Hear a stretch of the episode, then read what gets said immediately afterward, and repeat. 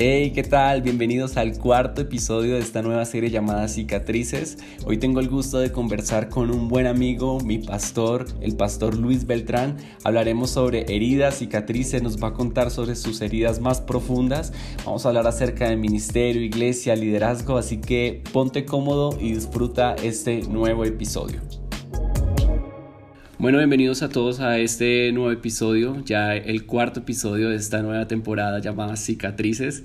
Y bueno, es una bendición estar aquí con mi eh, amigo pastor. Estamos aquí, estamos extrañando mucho, siempre lo veía ahí pasar al lado nuestro en la oficina y, bueno, ese tiempo ha sido de, de estar todos desde casa, extrañándote mucho, mi paz. Entonces, bienvenido, bienvenido a este espacio, bienvenido a, a este podcast Una Voz y a esta serie llamada Cicatrices.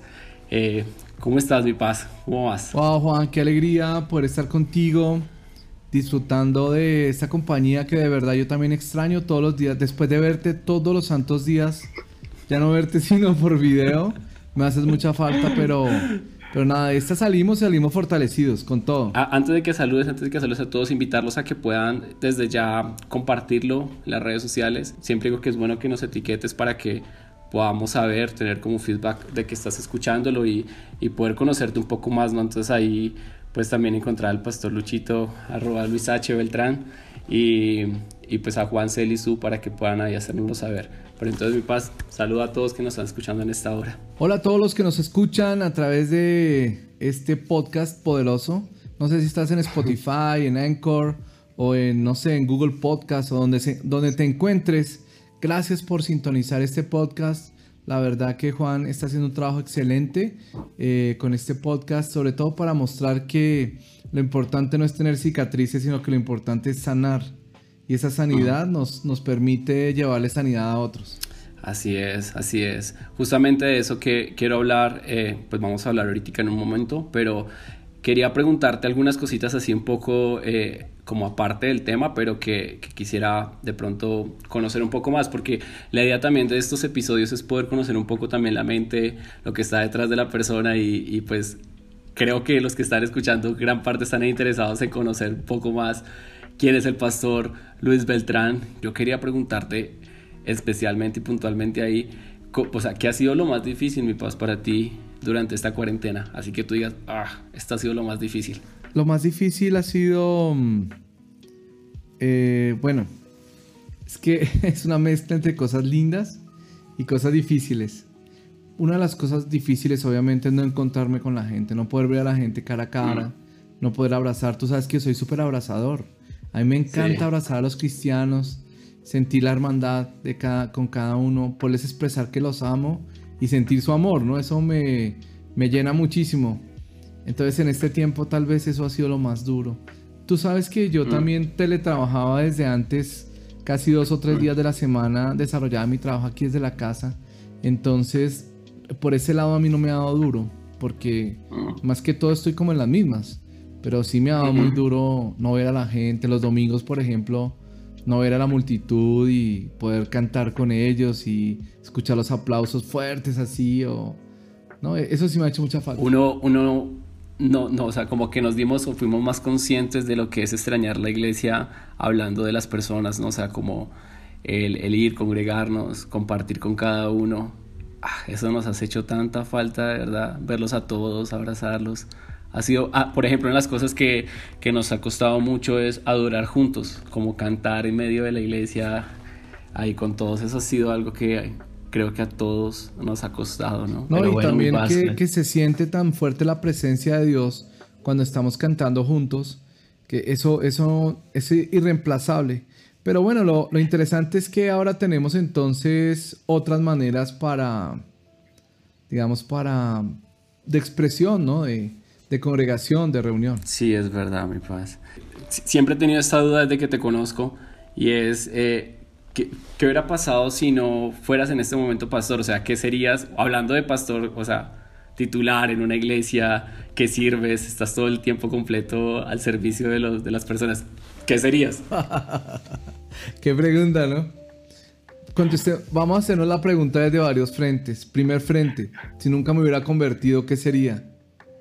Yo creo que sería un desastre. Juan, sería un desastre. De pronto tendría, no sé, dos o tres esposas en este momento, hijos regados por muchos lados, no sé. Eh, yo creo ah. que si, no, si me hubiera convertido, no sé en qué estaría. Ahora, sí, si me hubiera convertido y Dios no me hubiera llamado, porque tú sabes que a los 19 años Dios me llamó, me dijo claramente que yo sería pues un ministro, que tendría un ministerio apostólico, que iba a ser también a pastorear la iglesia, bueno, en fin. Entonces, eh, si desde los 19 años Dios no me hubiera dicho eso, eh, yo no sé qué hubiera sido. O sea, estaría desarrollando software tal vez y con, no sé, con mi familia, bueno, estaría mucho más juicioso que si no fuera cristiano, pero muy dedicado pues a servir al Señor en lo que pudiera y, desarrollando software. Yo creo que estaría en eso. Tendría una empresa seguro de, desarrollo o algo de ese estilo. O quién sabe a dónde me hubiera llevado el tema tecnológico, ¿no? Siempre he sido un, un como un techie un, chico techie, digamos, una persona que está investigando lo último, haciendo, aprendiendo a manejar software y haciendo cosas, pero también desarrollando cosas. Entonces yo creo que, no sé, estaría muy metido en ese tema del desarrollo y, estaría haciendo no sé qué cosas de, técnicas o algo. Cuando, cuando joven o cuando más niño, eh, ¿cómo, ¿cómo, eras? ¿Eras alguien muy, eh, como que te gustaba estar de aquí para allá, brincando? corriendo, jugando, o eras más del estilo más calmadito? ¿Insinúas que soy viejo? no, mira. No, eh... más joven. sí, sí. No, yo tengo 52, soy consciente de que. Aunque por dentro me siento de 35, ¿no? no, yo creo que. Yo creo que cuando, cuando yo mm, era más niño, eh, me marcó mucho un accidente que tuve. Ahorita vamos a hablar un poco de eso me marcó mucho un accidente que tuve y eso me hizo ser un poco introvertido eh, y sobre todo me hizo ser extrovertido y a la vez introvertido. Extrovertido y muy tímido. Eh, entonces más me la pasaba más metido en la casa, por ejemplo no era de ir a fiestas, no era de ir a... O sea, nada de eso. Muy metido en la casa con la música y con los computadores. O sea, cuando no estaba programando, estaba tocando algún instrumento, estaba ensayando con la banda eso era todo lo que hacía. No era muy brincón así como tal de que yo fuera un brincón así total, no. Muy, muy. Yo creo que, yo creo que debido al accidente que tuve. ¿Y qué, qué fue mi paz? ¿Qué fue lo que pasó? ¿Qué accidente tuviste? Mira, el accidente que tuve fue un accidente muy fuerte. Em, cuando yo tenía... No, es que me da mucha... Creo que voy a llorar contándolo otra vez. No, mentira, no sé si voy a llorar. Toda la audiencia está como que. ¿Qué fue? ¿Qué fue? Dinos qué fue. Mira, cuando yo tenía como un año y algo, creo que mis padres se fueron de vacaciones para, para Barranquilla. Porque allá vivía un tío de mi papá. Entonces se fueron de vacaciones a Barranquilla. Según yo entiendo, porque no sé muy bien cómo sería la historia. Eh, mis padres. Parece que mi papá esa noche tomó trago, no sé como que hubo una pelea entre ellos, de esas peleas malucas de tragos y todo eso. Durmieron muy mal, durmieron muy mal. Como todo niño de un año, pues me desperté muy temprano y parece que en la mesa de noche de ellos había un ventilador, como dicen los costeños, un abanico. Un ventilador de esos que no tienen reja y era metálico. O sea, te estoy hablando de cuando yo tenía un año, o sea, hace 51 años. Los ventiladores eran metálicos Tú sabes que en tierra caliente toca con ventilador porque tú, vienes de, tú, vienes de allá de Neiva, ¿no? Entonces tú sabes cómo es. Tú sabes cómo es todo. y la gente ahí durmiendo hasta tarde, hasta tarde y toda esa cuestión. y, y, yo, eh, con, pues de pequeñito, parece que agarré un cepillo con una mano y con la oh. otra mano metí la mano entre el ventilador. Ah. Entonces, yo me imagino que empecé a gritar como loco, la sangre empezó a salir así en cantidades y un tío ah. se despertó, el tío, el tío donde, de la casa donde estábamos, que a propósito era como el único tío soltero de mi papá, algo así. Ese tío me agarró la mano porque se dio cuenta que me colgaban los dedos. Me ah. agarró la mano y me llevó corriendo a urgencias y ahí en urgencias eh, me revisaron todo, hicieron todo, dijeron, ese niño tiene que viajar lo más pronto posible a Bogotá porque aquí no tenemos que, cómo hacerle algo pues de fondo. Y, y, lo más seguro es que le van a amputar los dedos y todo. Yo leí la hoja, ¿sabes que leí la historia clínica? Y vi eso que decía, no sé qué, ta, ta, ta, ta, ta, recomendación, amputación de los dedos, o sea, entonces yo no sé cómo sería ese viaje de regreso a Bogotá, no me puedo imaginar cómo sería todo eso porque yo me pongo a pensar uno con su hijito en vacaciones, bueno, toda esa cuestión. Cuando llegamos a Bogotá, no sé hasta dónde contaste la historia, pero cuando llegamos a Bogotá, mi mamá, en ese tiempo mi mamá era, pues no era cristiana, pero amaba al Señor a su manera o, en la religión tradicional. Y, ella, eh, cuando, cuando vio esa situación tan delicada, ella me cuenta que ella se arrodilló delante pues de Dios en su manera, ¿no? Y le dijo al Señor, Señor, si tú me permites que este niño sobreviva y que tenga los deditos, yo te lo consagro para que te sirva. Y, mi mamá no sabía lo que estaba pidiendo, Juan. Mi mamá no tenía ni idea de lo que estaba pidiendo. Ella se lo pidió a Dios a su manera, en su tiempo. Ella no conocía a Cristo. Pero ella le dijo así a Dios, Dios, tú me permites que este niño sobreviva y que tenga sus deditos y yo te lo entrego para que te sirva. Y sabes que ah. dicen eh, las abuelitas y todo me contaron que al tiempo, cuando me fueron a revisar, ya no me tuvieron que amputar los dedos porque me salieron venas nuevas. O sea, desde entonces hubo un milagro. Y fíjate que yo, por eso es que te digo que yo no me imagino haciendo otra cosa distinta, porque es que desde chiquito estoy consagrado, yo no me puedo huir de esto, no me puedo escapar. Por más que quisiera escaparme, o sea, no importa el lugar a donde yo me fuera, terminaría haciendo esto, porque es que esto fue mi destino desde ese momento. Es increíble lo que te estoy contando. Mi mamá no era cristiana, pero ella me, sinceramente y con mucha fe, me consagró a Dios y mira cómo Dios eh, ah. responde. Eso pasó cuando tenías más o menos como un año, dices. Sí, como un añito. Entonces ponte a pensar, mi amado Juan, ponte a pensar eh, mi infancia, porque como los deditos quedaron tan mal eh, y en aquellos días pues no había todas las cirugías que hay hoy en día tal vez, um, me empezaron a tratar de hacer cirugías y cosas porque parece que me mordía y me sacaba sangre y no tenía sensibilidad. Entonces me empezaron a, conectar el sistema nervioso, a conectarme el movimiento, los tendones, a conectarme, o sea, fueron muchas cirugías.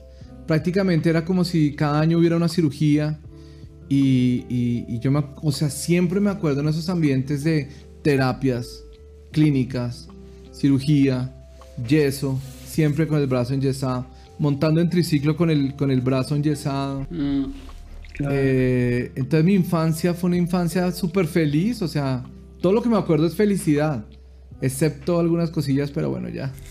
Ni para qué recordar las cositas de tipo, mi papá tomó mucho trago, pero mi papá al final se convirtió y de verdad que él murió siendo un cristiano con todo el corazón. Pero esos momentos de tragos y de peleas sí eran muy aburridos.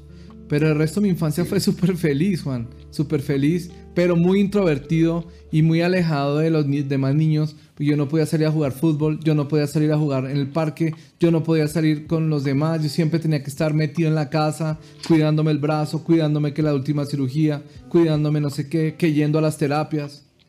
Entonces, eh, muy introvertido. Eso me hizo ah. dedicarme mucho a escuchar música. Y un buen día eh, mis compañeros eh, en un colegio que estuve, que era el San Bartolomé de la Merced, eso fue como cuando estaba como en 11, mis compañeros se metían en el recreo del almuerzo y es que aprender a tocar flauta. Y, salían después y yo les decía, ¿qué, qué, qué, qué, le, qué aprendió? ¿Qué aprendió? Yo le dije a mi papá o a mi abuelito, oye, regálame una flauta y me la compraron. Y entonces yo escuchaba todo lo que ellos hacían. Ellos duraban como media hora de clase. Yo escuchaba, ¿qué, qué aprendió esto, esto? Y al otro día yo llegaba ahí, y les hacía. que descubrí que tenía mucho talento para la música, pero mis dedos no me funcionaban bien. Entonces me tocaba hacer todos unos esfuerzos y trucos y todo para tocar la guitarra, para todo. Y ahí fui aprendiendo a ah. tocar la guitarra, a tocar la guitarra, a tocar el teclado, a tocar la flauta. Y me la pasaba horas y horas haciendo este ejercicio. Me la pasaba escuchando radio, lo que saliera, y tocando lo que saliera sí. con el instrumento que tenía. Por ejemplo, después cuando ya tuve el bajo, entonces yo llegaba y ponía cualquier cosa y tocaba el bajo con lo que fuera.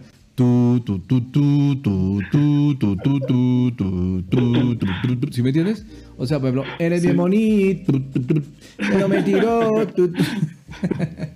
lo que me saliera, lo que me saliera. Oye, mujer bonita. Con el bajo, con el piano con el bajo, el piano y la guitarra. Esa era mi, mi función todos los santos días, a todas horas, Juan. Y cuando no era eso, entonces tenía un pequeño computador Atari, que no era el Atari de jugar de palanquita y tal, sino un computador Atari, era como un teclado. Haz de cuenta un teclado como este. No sé si los eh, en, el, en, el, audio se alcanzará a, a, escuchar. Teclado era un teclado computador. Y lo único que salía era un puntico que decía ahí como una, una flechita que salía y no había juegos, no tenía nada. Entonces decía Basic, no sé qué vainas. Entonces me puse a investigar, en aquellos días no había internet, puse a investigar cómo programar en Basic, hermano, y me dedicaba horas enteras a programar en Basic y a tocar. Programar en Basic y tocar. Así que cuando yo tenía unos 15 años, yo, hacía unos programas en Basic que no te imaginas, unas cosas súper complejas. Y, y esa era mi vida. Y en, y en el colegio era el único lugar donde me relacionaba con otra gente. De resto ahí era metido en la casa. Me recordaste que cuando yo también tenía, estaba como en décimo once, aprendí por primera vez a tocar también justamente también un bajo. Y, y, yo sí me metí con todos mis amigos, teníamos como una banda con tres, cuatro amigos sí, y salíamos y tocábamos. Con los vecinos hicimos una banda también que se llamaba, eh, bueno, eh, varios nombres, Metroya, no me acuerdo cómo se llamaba. Y hacíamos música esa rock pesada como tipo ACDC y así. Y tocábamos en donde nos invitaban en los parquecitos por ahí al lado cerca. Y, nos metimos de cabeza en eso como te digo música y eso pero no muy social sino muy como como siempre ahí metido en ese ambiente. ¿Crees que, o lo decías ahorita, ¿no? Que a consecuencia de ese accidente que tuviste, te afectó un poco en el tema de, de relacionarte con los demás? ¿O cómo fue ya después, ya siendo más, digamos, adolescente, eh, más joven, más ya cuando conociste, no sé, te enamoraste por primera vez de una chica? ¿Cómo, fue el tema? No, pues difícil porque como me volví tan tímido, es que es, un desastre ser extrovertido y tímido, ¿no? Cuando una persona es introvertida, es chévere ser tímido. o se complementan, digamos. Ah, la persona introvertida no necesariamente es tímida, sino la persona introvertida es una persona que quiere estar a solas todo el tiempo. Pero yo era extrovertido, yo quería estar con los demás, pero la timidez no me dejaba y como te digo, me enfoqué fue en este tema de los instrumentos y todo eso. Entonces era un drama porque yo sí quería estar con la gente, yo quería disfrutar, yo quería conversar todo, pero no podía, tenía mucha timidez. Y con el trauma de, los, de las manos, que no se me notara que, que no notaran mis... Porque es que me quedaron los dedos muy feos, los dedos nunca me crecieron y me quedaron muy, muy como, ¿cómo se llama eso?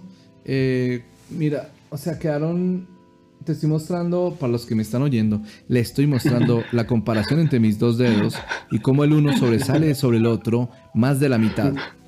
Entonces, mis dedos atrofiados, o sea, para tocar me tocaba hacer un esfuerzo, me tocaba, ¿me entiendes? Hacer un esfuerzo. Y mm, y no sé, eso me volvió todo tímido, retraído y sobre todo como que siempre falto de amor. Entonces, ah, me costaba un trabajo relacionarme con el sexo opuesto. Todas las peladas me hacían sentir súper tímido, me ponía colorado a todas horas, no podía hablar con las chicas. Era un desastre eso. ¿Cómo fue más cuando tú recién llegaste? Bueno, eh, ¿a, ¿a, qué edad conociste o sientes que tuviste un encuentro con Dios? Quería Yo tuve un encuentro con Jesús eh, cuando cumplí 16 años, más o menos en octubre del año 84. Creo que cerca del 20 algo de octubre del 84. Eh, por esos días em, mi madre pues nos obligó a ir a una iglesia, la iglesia de Puente Largo, que quedaba ahí en una casa en el barrio Puente Largo. Y ahí pues me recibieron, mi mamá me, me engañó, me hizo ir a la iglesia y me recibieron y, me dijeron que si yo iba a ser el nuevo organista de la iglesia. Y a mí mi mamá me había engañado porque me había dicho que lo que me tocaba era ir a, a, enseñarles cómo se encendía aquel órgano y que no sé qué. Pero jamás me dijo que me tocaba, que yo iba a ser el organista. Y los manes ahí me recibieron y me dijeron, uy, tú vas a ser nuestro nuevo organista, bienvenido. Y yo, no, no, no, ¿qué, qué es esto? Ya me di cuenta que mi mamá me engañó. Entonces ese día toqué ahí con ellos y un predicador predicó espectacular sobre la cruz. Y ese día yo me entregué a Cristo y también en mi casa tuvimos unos grupos de crecimiento y en uno de esos grupos de crecimiento vino un, el líder de los grupos de crecimiento en mi casa, nos predicó de Cristo y ahí también hice mi, o sea, yo no sé cuál de las, cuál de todas esas fue la que valió, digámoslo así, pero yo sí sé que le entregué el corazón a Cristo con todo. Con todo, con todo. Ah. Yo en ese tiempo iba a grupo de mujeres, a grupo de ancianos, a lo que fuera. Lo que hubiera en la iglesia, ahí estábamos. Y la ah, música, nos consagramos con la música, pero me enamoré de la hija del pastor.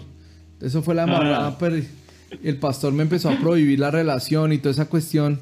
Y yo no sé si por eso mismo empecé a superar la timidez, porque mm, al estar prohibida la relación, entonces nos veíamos, era como por carticas, y era perfecto para mí. Era perfecto para mí. Es, es una dicotomía porque al mismo tiempo yo eh, era muy chancero con la gente y me mostraba como si fuera súper, ¿no? Pero realmente era muy tímido y, y, todavía sigo siendo un poco así, Juan. Que yo me escondo detrás de hacer chistes y de ser muy gracioso y jajaja, pero en el fondo allá muy por dentro sigo siendo muy tímido. A mí me cuesta trabajo superar cada cosa, eh, cada transmisión que hago me cuesta trabajo. Solo que, no sé, como que aprendí a, a soltarme, a soltarme. Eso te iba a preguntar, mi paz, en cuanto a, Ahora hablas, pues contabas acerca de la cicatriz, digamos que causó este accidente y todo, pero creo que a, consecuencia de eso, pues generó en ti como, como esa timidez, esas cosas por, por lo que te haya pasado. ¿Crees o consideras que ese puede ser... Eh, esa puede haber sido la, la cicatriz emocional que o, o, la herida emocional que estuvo en tu en tu vida bueno yo no sé si yo no sé si fue por eso o la suma de muchas cosas, pero mi principal herida fue la falta de amor y la inseguridad. Falta de amor y inseguridad. Esa, eso ah. fue algo que me persiguió y me persigue todavía. Falta de amor e inseguridad.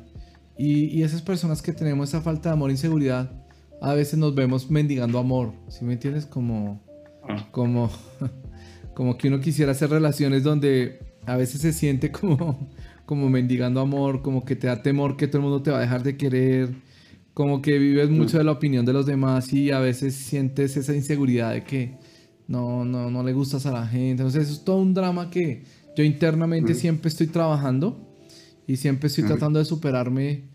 Eh, pues porque como pastor tantas críticas que le hacen a uno, tanto para bien como para mal, ¿no? Te dicen cosas lindas y te dicen cosas feas y uno tiene que aprender a mantenerse firme con cosas lindas o con cosas feas en lo que Dios le puso a hacer. Entonces, mi comunión con Dios me ha ayudado a, superar muchas cosas. En esa, eh, en esa soledad que aprendí a, programar, a tocar los instrumentos solo, en esa misma soledad he aprendido a conocer a Dios, a verlo en cada instante, y Él es el que me da esa seguridad, ¿no? Pero, pero esa es mi batalla, mi batalla es con la inseguridad, mi batalla es con la... Con, esa timidez me persigue. a veces nadie me cree. A veces me ven predicando frente a multitudes. Eh, por ejemplo, en México estuve una vez predicando frente a 21 mil personas. En Argentina cada rato hemos hecho allá los summer camp y son muchas jóvenes. Mm. En, nuestro, en nuestra iglesia los domingos se reunían cerca de mil y pico de personas por reunión. Y, y, la gente no puede creer que, que, que, yo sea tímido y eso, pero pero eso me persigue, eso está allá adentro.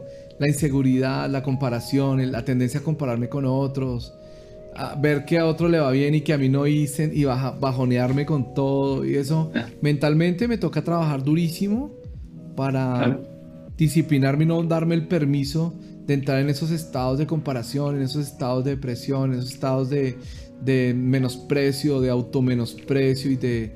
No sé, me toca trabajar duro, Juan, me ha tocado aprender a trabajar duro para que eso no me pase.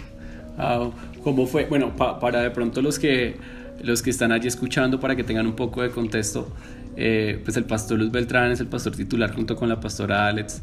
Eh, no, no, es porque sean mis pastores, pero de verdad son pastores que, que, los amo mucho, con una integridad. Yo creo que una de las cosas que, que define mucho el, el, el, pastorado, por decirlo de, algún, de, algún de alguna forma, del pastor Luis y la pastora Alex es integridad. Y el pastor era mi suegro, el papá de Alex, se llama Josué Reyes. No, yo, yo llevo como pastor desde el 98. Desde 1998 empecé como pastor principal o titular. Y nada, pues tenía 30 años, imagínate. ¿Cómo, fue eso cuando, cuando empezaste a ser pastor y a, ese punto quería llegar? venías con estas batallas eh, hasta tus 30 años, de pronto batallando con el tema de la inseguridad, eh, de esta aprobación, y llegaste. Es la oportunidad aquí, Dios, a lo que te llamó el Señor, a lo que te consagró, y cómo fue ese proceso para, para lo que hoy en día estás haciendo en la obra de Dios. El proceso ha sido duro. Eh, desde, como te digo, la lucha con el tema de la inseguridad ha sido bárbara. Y máxime porque eh, empezar a ser pastor en una iglesia tan convulsionada como la que pues me tocó recibir, con una problemática increíble de, bueno, porque el pastor pues anterior se decidió dejar la iglesia, se divorció, bueno, en fin. Em, fue muy duro, muy, muy duro, muy duro, muy duro eh, poder, mm, poder superar las críticas tan duras que, que recibí en aquellos días, sumado pues con, con con mi inseguridad y sumado a la situación de todo el mundo de dolor y bueno, todo eso. Por ejemplo, hubo un hombre que vino y me dijo, usted la única razón por la que es pastor es porque es el yerno de la hija del anterior pastor. Si no fuera ah. así, jamás sería pastor. Usted se encontró, como quien dice, como que se encontró la lotería, se la ganó. me dijeron cosas así, ¿no? Esas cosas llegaban y te golpeaban duro. O por ejemplo, todo el tiempo yo terminaba de predicar y los hermanos decían, mmm, ¿cómo hace falta el anterior pastor, no? Nada. Ah, pero, pero, ¿qué piensas de esta prédica? Ay, el pastor de antes, ¿cómo se vestía de lindo? Yo, ah. ¿Y cómo, hola, qué tal? ¿Cómo te fue hoy? Ay, ¿cómo nos hace falta el pastor? Si me entiendes, como que yo era, oh Dios. Y, eso me obligó siempre desde, desde muy comienzo del ministerio me obligó a ir al Señor y preguntarle siempre, una pregunta que siempre le hago frente a cualquier circunstancia y de ahí han salido poderosas ministraciones de parte de Dios hacia mi vida. ¿Tú qué opinas, Señor? ¿Tú qué piensas? Y Él siempre me ha dicho, te amo, tú eres mi hijo amado. ¿Quién te dijo? O sea, todo, todo, todo toda mi historia es refugiarme en Dios. Cuando Él empieza a hablarme en la intimidad, ese ha sido mi, secreto y de ahí sale todo lo que tú puedas conocer, de estar con él, de, escucharlo y volver a decir, ¿sabes qué? El que me llamó fue Dios, no la gente. Si la gente te llama, la gente te quita. Un día, los que te escogen un día, al día siguiente te quitan. Pero cuando es Dios quien te levanta, solo Él te quita, solo Él. Y, la opinión que más te importa es la de Él. Y eso fue lo que, lo que ocurrió en mi vida, que tuve que aprender, Juancito, a no depender de lo que la gente dijera, sino a depender mucho, mucho de él. Ah, podría decirse, mi paz, que una de las formas eh, en las cuales, porque posiblemente muchas de las personas que nos van a estar escuchando batallan con esto mismo, ¿no? De el tema de la aprobación, el tema de que eh, de inseguridades, ¿no? Tal vez están en una posición en este momento donde son muy criticados.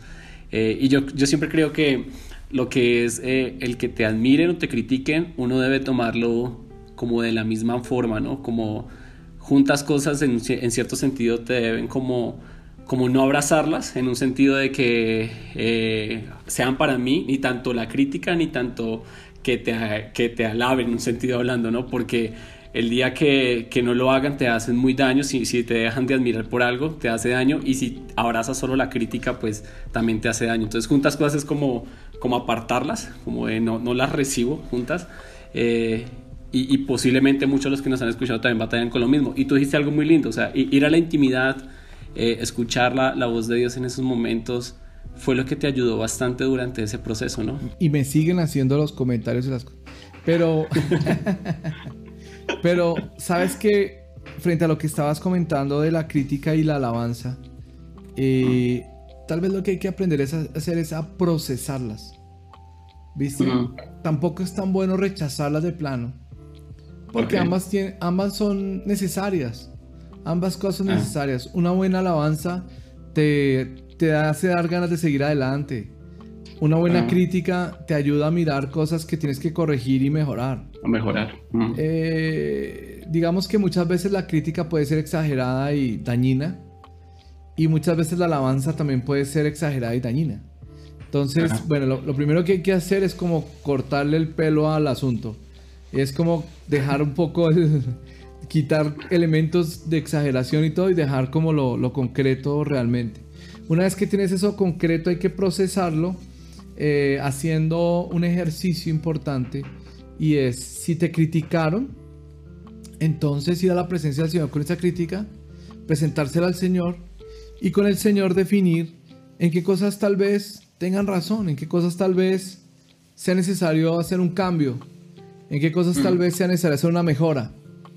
Y cuando te alaban, cuando te alaban, eh, lo mismo, hay que desechar como ciertos elementos ahí exagerados de idolatría o de adoración que las personas pueden tener por uno, pero una vez que, que procesas eso delante del Señor, es posible que te estés dando cuenta que hay cosas que estás haciendo muy bien y que vale la pena seguirlas haciendo, que vale la pena eh, mejorarlas que vale la pena eh, hacer, sacar una mejor versión de eso, porque parece que eso está fluyendo.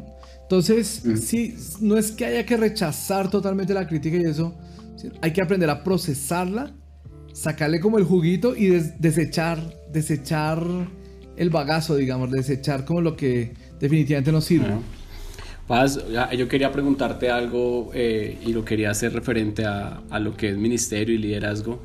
Eh, Sé que, gran parte de las personas que están escuchando eh, tal vez sí eh, es alguien nuevo, pero seguramente eh, en las áreas en las que nos movemos siempre estamos necesitando de un liderazgo en nuestras vidas, que siempre nos levantemos como líderes, ya sea en, el entorno donde, donde, estemos, ya sea el padre que está liderando su casa, su hogar, un empresario, eh, un joven que esté liderando grupos o no sé, pero dentro del contexto de liderazgo y tú siendo eh, eh, un pastor el cual digamos que yo, yo admiro por la experiencia que tienes y todo, ¿qué, qué consejo le, le, darías a alguien que recién está empezando en un proceso de, de ser líder, de ser alguien que está empezando a, a liderar en algún área de su vida? Wow, tengo muchos consejos.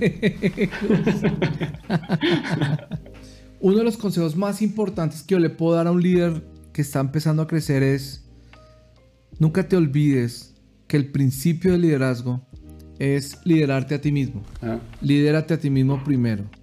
Aprende a liderarte tú mismo. Porque muchos líderes llegan a ser grandes líderes de otros, pero son un desastre consigo mismos. Por ah. ejemplo, uno ve personas políticos que son mueven masas ¿no? Esos gorditos que mueven masas. Esas personas que mueven masas, que, que, son tremendos, y después por allá, ¡pum! se descubre que no sé qué, qué hizo, no sé qué otra cosa, que está haciendo no sé qué cuestión, que está en esto, y ¡pum! por allá en la cárcel y cosas así. Y uno dice, ¿qué pasó con ah. este man? Era muy bueno para liderar a otros, pero no se lideraba a sí mismo. Mm. En el cristianismo nosotros no podemos ser hipócritas, tenemos que liderarnos a mm. nosotros mismos y la segunda cosa es liderar a tu familia. O sea, si tú no te lideras ah. a ti mismo, no vas a poder liderar a tu familia. Si tú lideras a tu familia, vas a poder liderar la iglesia de Cristo. La otra cosa, el otro consejo que, que te doy como líder o como persona que está aspirando al liderazgo cristiano es que nunca desligues el liderazgo del servicio. No te olvides que ah. El liderazgo significa servicio. ¿Sabes que la palabra liderazgo, mucha gente se pregunta en dónde está en la Biblia? Y la mayoría de la gente dice no está. Sí está, lo que pasa es que, te voy a explicar. ¿Has, visto que en Romanos 12 dice que los que presiden háganlo con solicitud? Eh, esa palabra presidir, la palabra presidir que está en Romanos 12, es la palabra, esa palabra, digamos, en inglés se traduce to lead, to lead, ¿ya? Lead.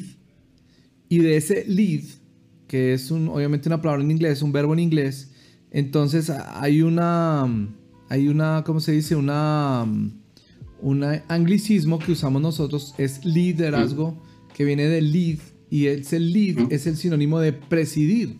Entonces, ah. Ah, si nosotros tuviéramos la palabra en español un poco mejor hecha, diríamos presiderazgo.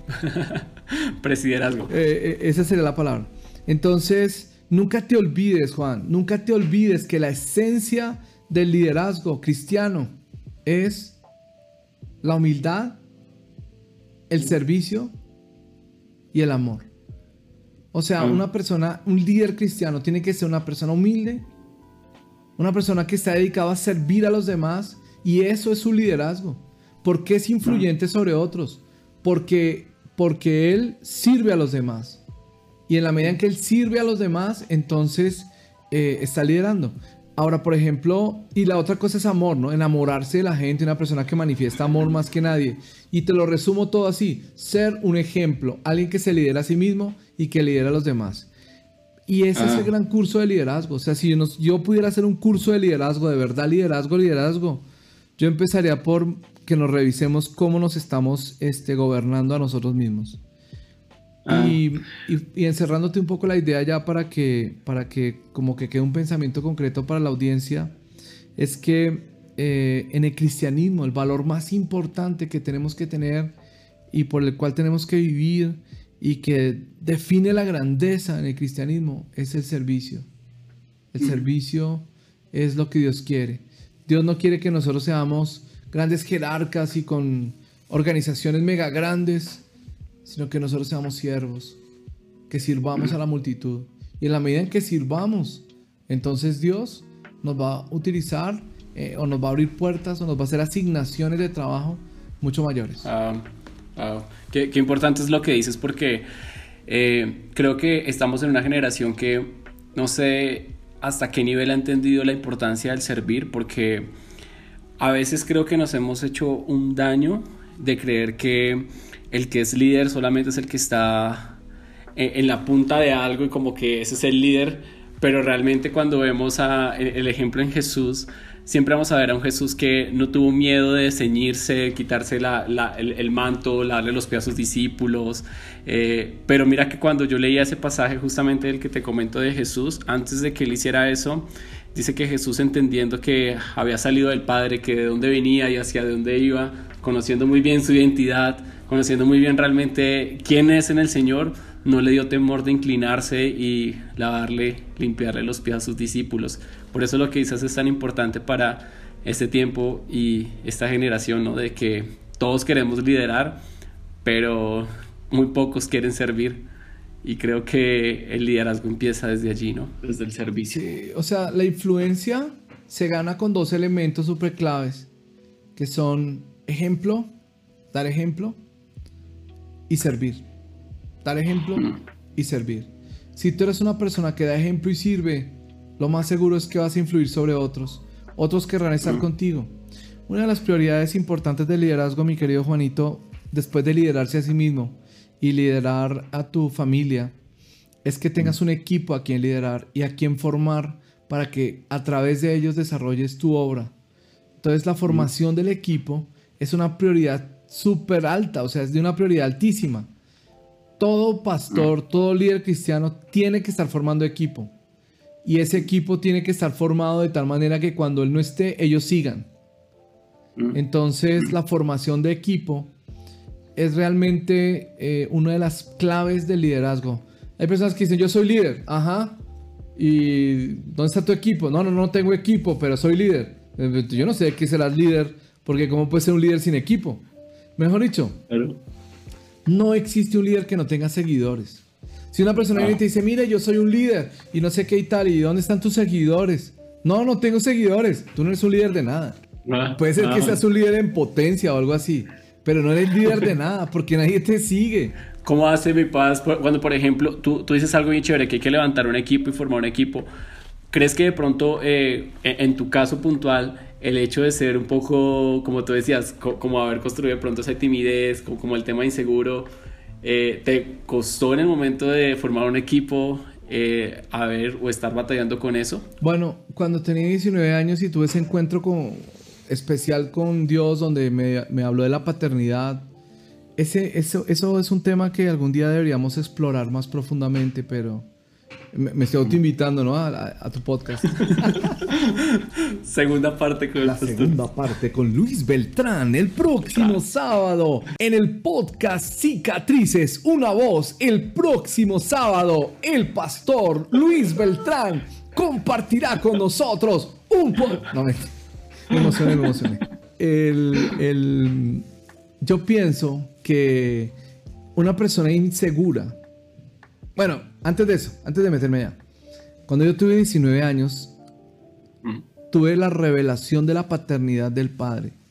Eso de la ah. paternidad del padre suena un poco redundante, pero así lo quiero decir. Una cosa es que tú sepas que tienes un padre y otra cosa es que él te revele su paternidad y esa paternidad te cobije.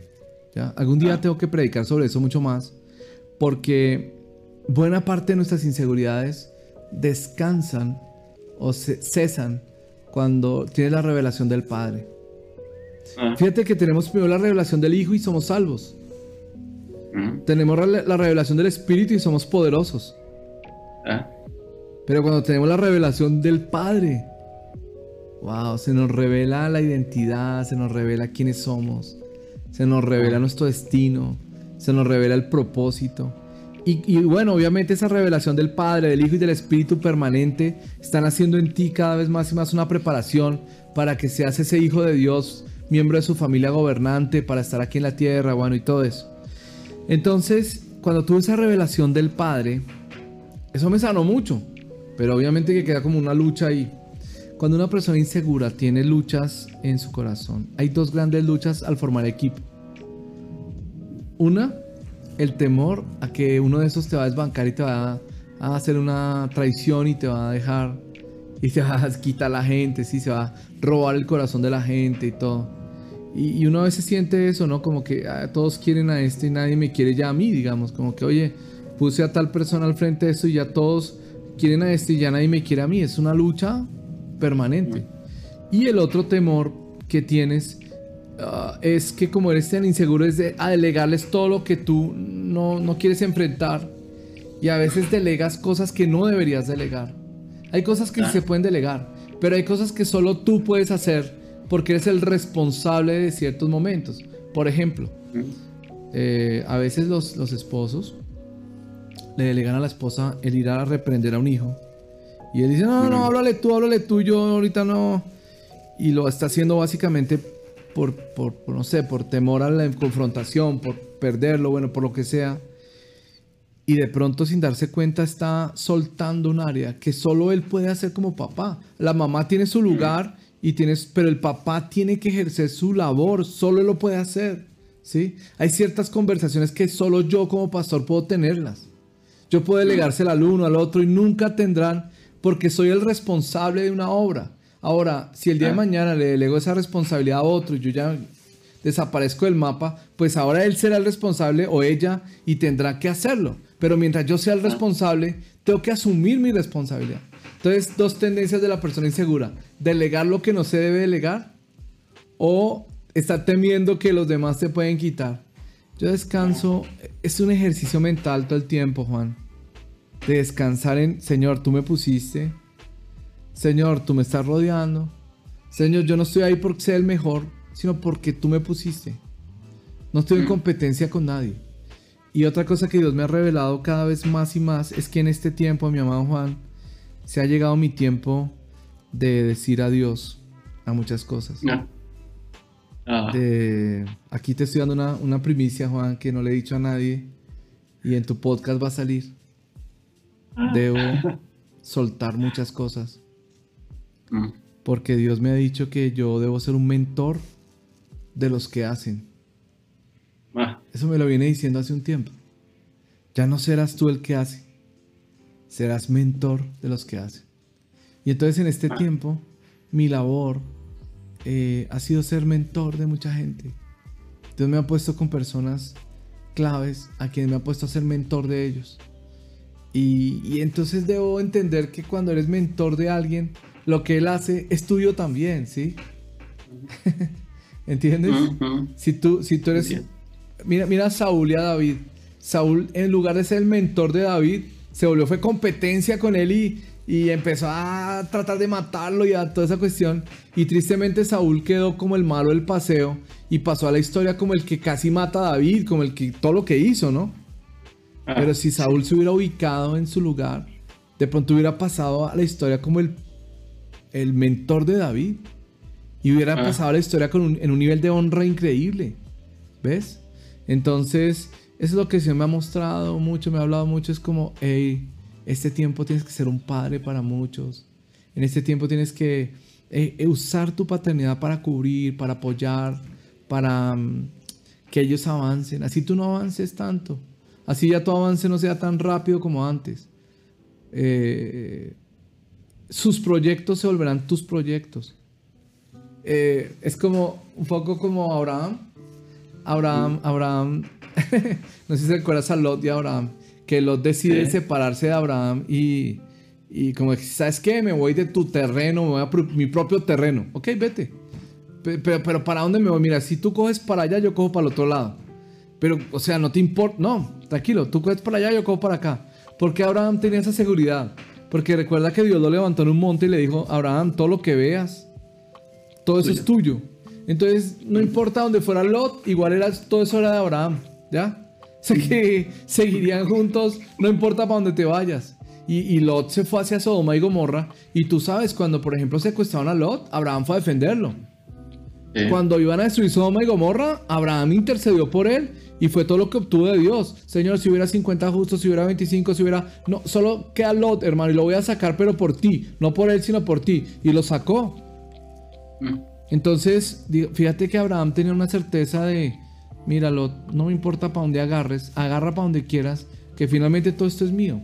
Entonces como que en cierta forma Dios me ha mostrado que, que yo debo dedicar esa mentorear a, muchos líderes jóvenes o líderes que están comenzando y que lo que ellos hacen en cierta forma se vuelve mío también. Y no me interesa que sea mío o que sea de quién.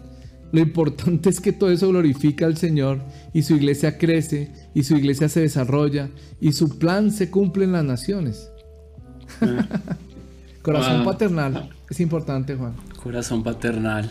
Qué bonito, Paz, eh, e-, esto que estás sembrando, porque yo siempre he, pensado en esto y, es algo que, en lo cual he pensado mucho más durante ese tiempo y es que eh, debemos aprender a ponernos en los hombros de las personas con experiencia. Uno de joven a veces comete el error de que es muy emocional eh, y tiene un vigor y una fuerza para hacer muchas cosas para Dios, pero eh, no tiene la experiencia que tienen las personas que ya llevan un buen tiempo caminando con el Señor y ya lo han hecho.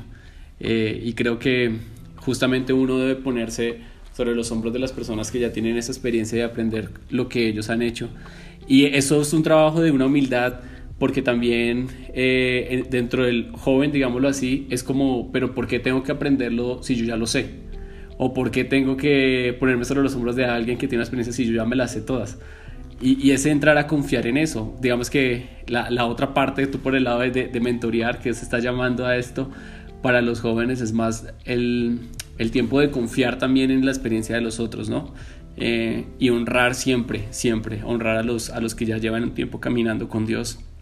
Yo quería ir para, para cerrar un poquito el tema eh, y ya, ya como ir ya, ya, cerrando, ya se nos va, ya estamos... ¿Cuándo va a ser la parte 2? va a tocar parte 2. Pero quería preguntarte ya, digamos, para, para ir cerrando como... Eh, en unos años, es que es una pregunta de pronto un poco, un poco rara, pero, pero es como, ¿qué pasaría ya al final de tus días? Que tú digas, ya, estoy llegando al final de mis días literalmente ya es la hora de, partir. ¿Cómo te gustaría terminar, digamos en un sentido, tus últimos días sobre la tierra siendo pastor o no sé, o cómo te ves? Qué buena pregunta. Yo, yo me veo rodeado de mis hijos naturales y, sus, y mis nietos y me veo rodeado de, de muchos discípulos a quienes les dejé un legado del Señor. Obviamente que aman más a Dios, que sirven al Señor, que escuchan al Espíritu Santo, que son guiados por el Espíritu Santo, que son personas que aman la palabra y las misiones y que están comprometidos con la expansión del reino de Dios a nivel mundial.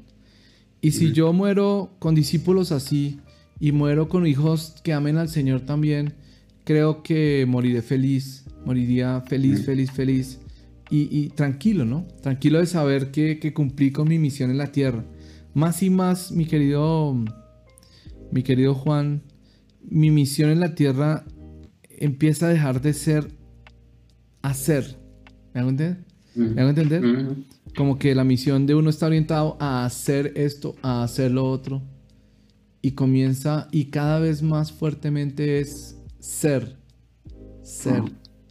Entonces, si yo soy ese padre que Dios quiere que yo sea en esta generación y con mucha gente este, que se pare sobre mis hombros, como habíamos hablado alguna vez, em, si soy ese padre que Dios me está llamando a ser, entonces veré eso el día de mi muerte. Veré a mis hijos naturales y espirituales, que son hijos de Dios finalmente, haciendo la obra de Dios y continuándola. Y entonces yo podré ir tranquilo al sepulcro. Terrible irse uno al sepulcro, Juan, solo, amargado con todo el mundo, habiendo peleado con toda la gente, sacando corriendo a todo el mundo por la competencia y por la cosa, a lanzazos a todo el mundo, ¿no? Tirándole lanza a todo el mundo como hizo Saúl. Y morirse uno todo endemoniado, todo vuelto nada, sintiéndose traicionado por todo el mundo, sintiéndose... Y todo el mundo diciendo, no, ese viejito nos casi nos acaba, hermano, de manera. yo quisiera, yo quisiera yo quisiera que, cada persona con la que me encuentro, de una u otra forma, reciba algo de la paternidad de Dios. No que mm. me digan padre a mí, no es necesariamente eso, pero que alguien reciba algo de la paternidad de Dios, eso para mí es clave.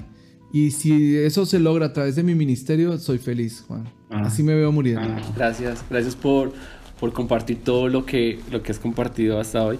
Siempre, no, es que nos podemos quedar aquí horas hablando contigo de muchas cosas y, y tanto que sabes de, y tanto lo que has vivido. Yo, yo admiro eso porque más allá de lo que sabes, porque sabes muchas cosas, es lo que has vivido en experiencia con, con el Señor y, y, has aprendido. Te, te ha costado eh, confiar en lo que los demás líderes hacen versus a lo que tú normalmente sabes o haces como liderazgo.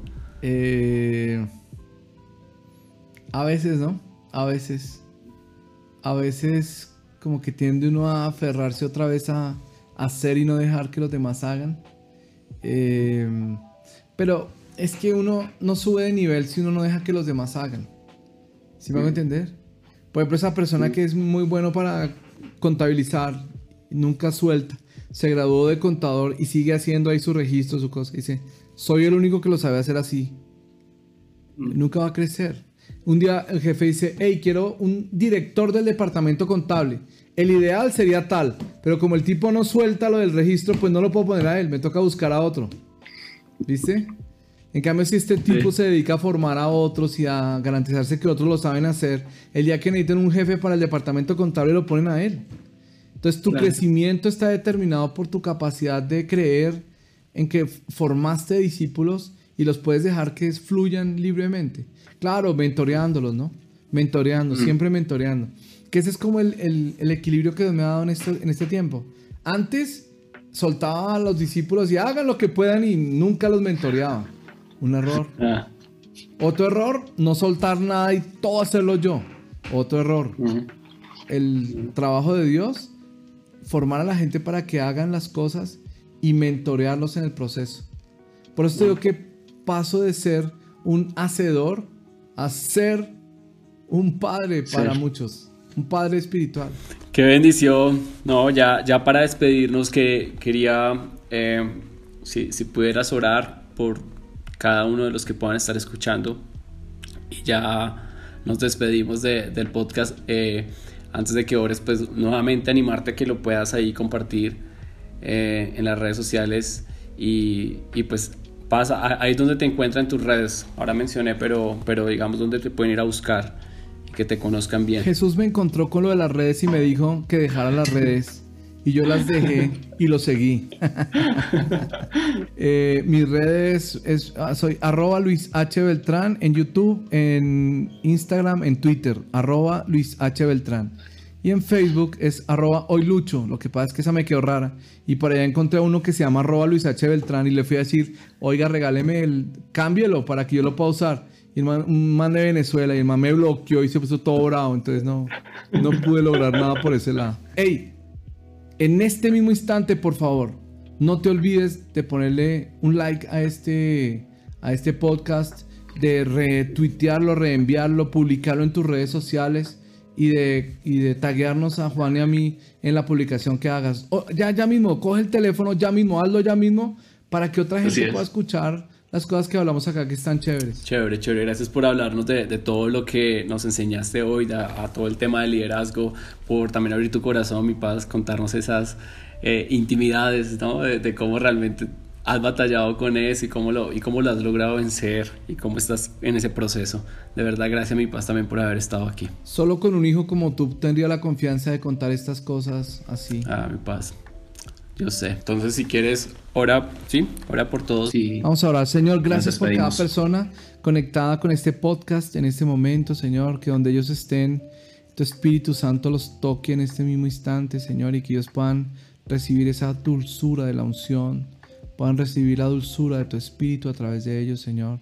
Bendice a cada persona, en especial a Juan, Señor, a su esposa, a todos sus cercanos. Bendice, Señor, a Juan para que él pueda cumplir los sueños ministeriales que tiene, que él pueda levantarse, Señor, en tu iglesia, que él pueda desarrollar, y no solamente él, sino todos los que están escuchando en este momento este podcast, puedan desarrollar ese liderazgo, ese ministerio, ese servicio a ti, Señor, en el área que tú los pongas, en el diseño, en la arquitectura, en, la ingeniería, en la medicina, en la zapatería, en la plomería, en lo que tú los pongas a hacer, Señor o en la iglesia, en discipulando, lo que sea, lo que tú los pongas a hacer, que ellos puedan desarrollar ese llamado y esa función tan importante de amarte y servirte y edificar tu iglesia. Muchas gracias Padre Santo por la vida de Juan, por este podcast. Los bendigo Señor y que este podcast se escuche en todas las naciones y que este podcast dé mucho fruto con todo lo que tú vas a hacer en los contenidos que vienen en los próximos episodios. Muchas gracias en el nombre de Jesús. Amén amén. Amén. Amén, amén. Bueno, nos despedimos entonces. Gracias por, por estar escuchándolo y gracias por el tiempo de estar aquí. Gracias a ti, mi paz, por estar acá. No, a todos los oyentes y a ti, mi querido Juan, gracias por la paciencia y no se olviden de lo siguiente. Siempre oro por ti, Dios está contigo y yo te quiero mucho. Chao. Chao.